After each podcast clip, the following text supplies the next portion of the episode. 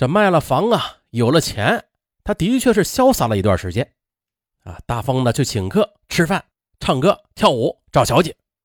他还挺豪气的，买手机送给哥们儿，是吧？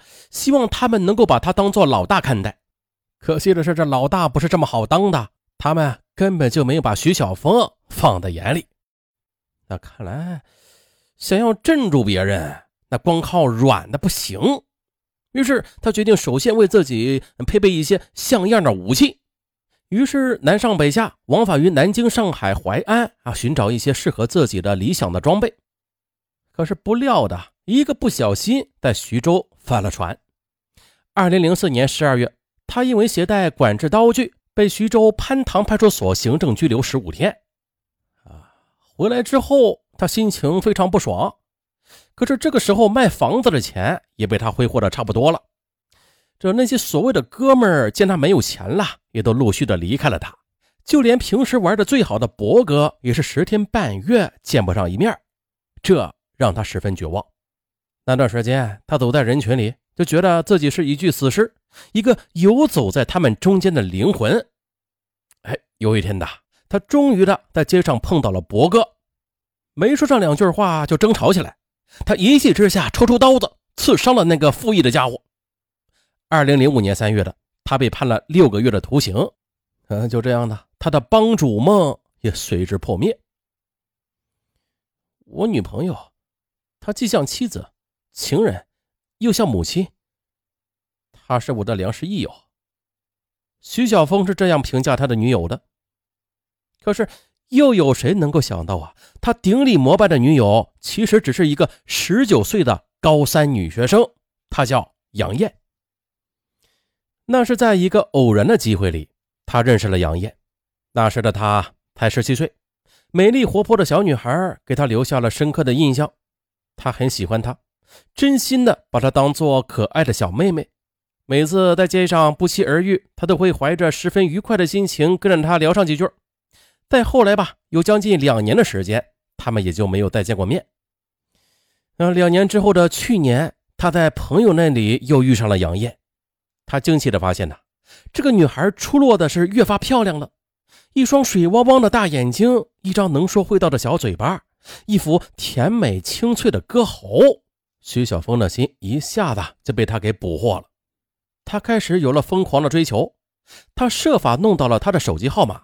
经常的给他发信息、打电话，在女孩子放学必经的路上堵住她，说一些不着边际的，或者是讲一大段故事。他甚至跑到学校里去啊，在女孩上课的时候把她喊出来啊，责怪她为什么不跟他联系啊。女孩的父母知道这件事之后呢，对他发出了警告。他说：“我们的孩子是个学生，请你不要骚扰他。”而他则厚着脸皮说：“我只是找他玩玩，我也不会伤害他的。”啊，他说到做到，对女孩也从来没有过不尊重的举动。只有一次啊，他感觉女孩老是躲着他，打电话不接，发信息不回，他一气之下便发了一条威胁性的信息：“哼，你再不理我的话，我就要去强奸你。”女孩很生气的打电话责问他：“你怎么这样没有素质啊？”他则得意的笑起来：“哎呦，你终于理我了呀！”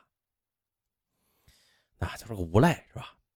为了尽快得到女孩的芳心，他买了一条金灿灿的项链送给她，但是遭到了拒绝。不久之后的他就被判了徒刑。六个月之后，他出来再次去找女孩，他提出要女孩跟他一起走。他说：“不是，你一直不答应我，你是不是怕我养不起你啊？”女孩说了：“才不是呢，我为什么要跟你走啊？我还要上大学呢。”啊，女孩比他成熟多了。出狱之后的徐小峰，他已经是众叛亲离了。爱情是他急于抓住的最后一根救命稻草，所以他不会轻言放弃的。二零零六年二月十四号，情人节的中午，他在街上堵住了放学的女孩，再次的提出啊，要女孩跟他一起走。可是女孩不肯，他就叫来一辆出租车，从后面抱着她，强行的把女孩推进车里。女孩吓坏了，哭喊着大声呼救。这车子开走之后，有人拨打了幺幺零。万幸的是，在金湖大桥上，警车追上了出租车，女孩获救。而徐小峰呢，则又一次的被请进了拘留所。从此一厢情愿的爱情梦也就这样破灭了。二零零六年四月十日的晚上，徐小峰独自躺在床上翻来覆去的，怎么也睡不着。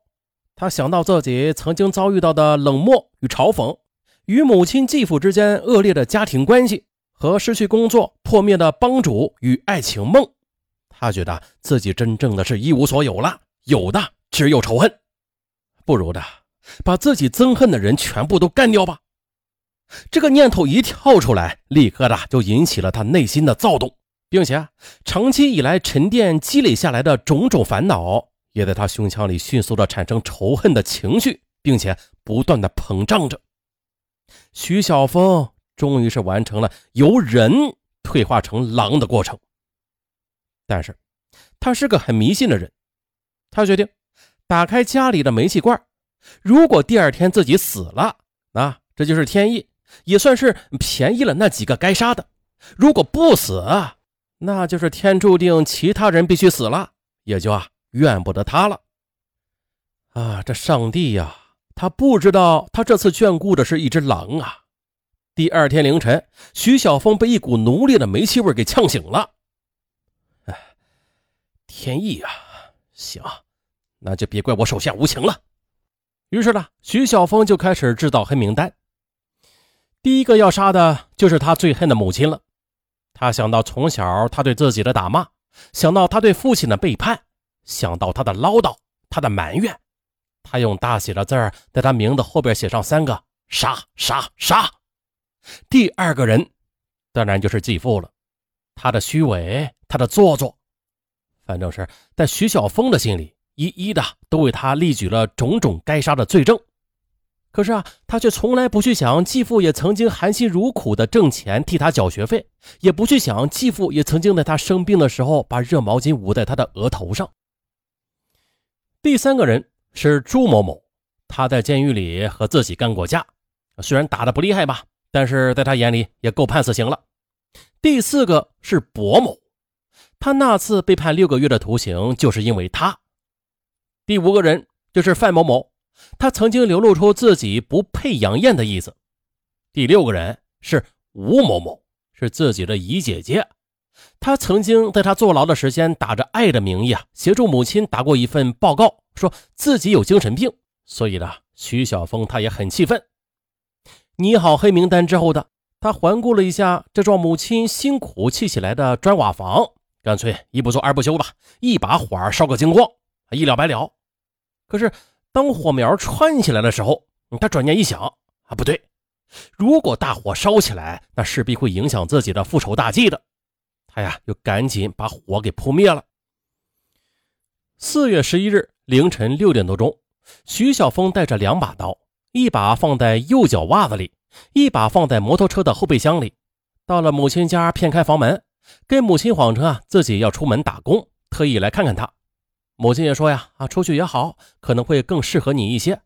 边说边去卫生间去洗脸刷牙。他于是从客厅茶几上拿了一张旧报纸下楼，取了后备箱里的刀子，包好带上楼。这时母亲也已经出来了。徐小峰说让母亲帮忙找衣服。母亲转身就进了小房间，徐小峰也随后跟进去，把门又反锁上。就在母亲转过脸来的时候，他右手握刀，迎面对着母亲就是一刀。我爸爸对你不好吗，儿子？你说的什么话呀？你爸爸已经死了十几年了，你还不等母亲说完话呢，他的刀子已经不停的挥舞起来，鲜血也是不断的从母亲的头上、脸上飞溅出来。母亲受伤之后，不断的恳求着：“乖乖，你这是何苦呀？我可是你妈妈呀！你不要命了吗？你，对我不要命了。”这就是他的回答。情之不妙的母亲一面用双手护住脸，一面高声呼喊着隔壁徐小峰继父的名字，然后扶着柜子，慢慢的就倒了下去。继父在门外喊着：“小峰，你开门！这毕竟是你母亲呐，你可别做傻事啊！”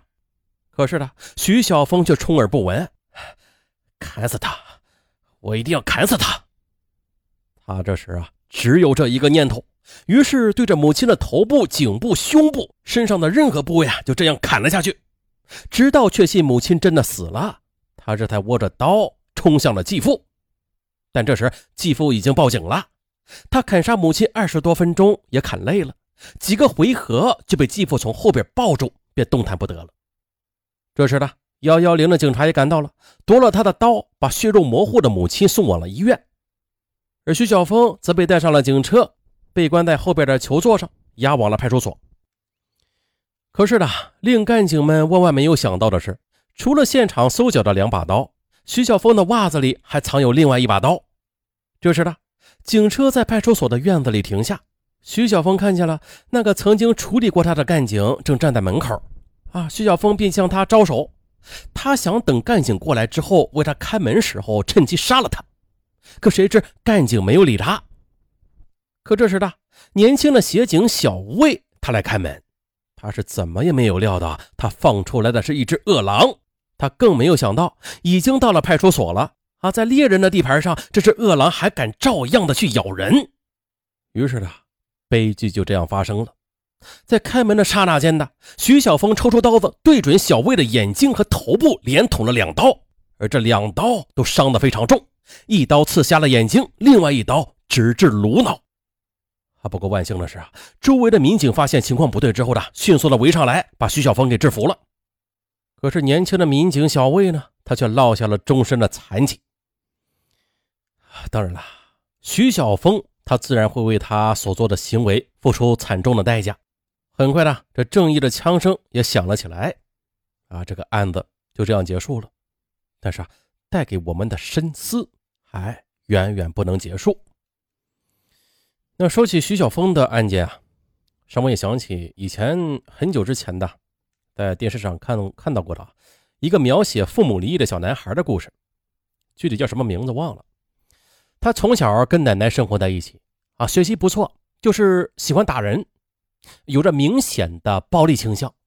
同学们呢也都不愿意跟他一起玩，任何活动也都不肯带他参加，特别是集体活动，他呢都会被撂到一边。老师也嫌他会惹事不喜欢他。镜头中那个小男孩啊，他就孤零零地站在一边，脸上掉着眼泪，掉着眼泪的同时，也是充满仇恨的盯着操场上快乐玩耍的同学们，这小拳头也是越捏越紧。邻居问他想不想父母，他说不想，只有恨，因为是他们遗弃了自己。啊，就是这样的一个孩子，如果不及时的做心理疏导。他就会是未来的徐小峰，社会上又会多出一个潜在的危险因素。今天他的拳头可能还非常小，没有沙包那么大，啊，一拳打碎的可能是同学的鼻子或者眼镜。那么明天呢，他就能一拳打瞎别人的眼睛。后天呢，扭曲的性格、变态的心理就会酿成更加惨烈的悲剧。啊，人格残缺。说白了，它也是一种病。那么，既然是病，就得早日治疗、早日医治、对症下药。可是，最好的治疗方法，它不是对症下药啊，而是防范于未然。尚文没有本事让嗯所有人都听到上文说答案，但希望，听到上文说答案的听友能够有所收获，防范于未然。好了，本期案子就到这儿，咱们。下期再见。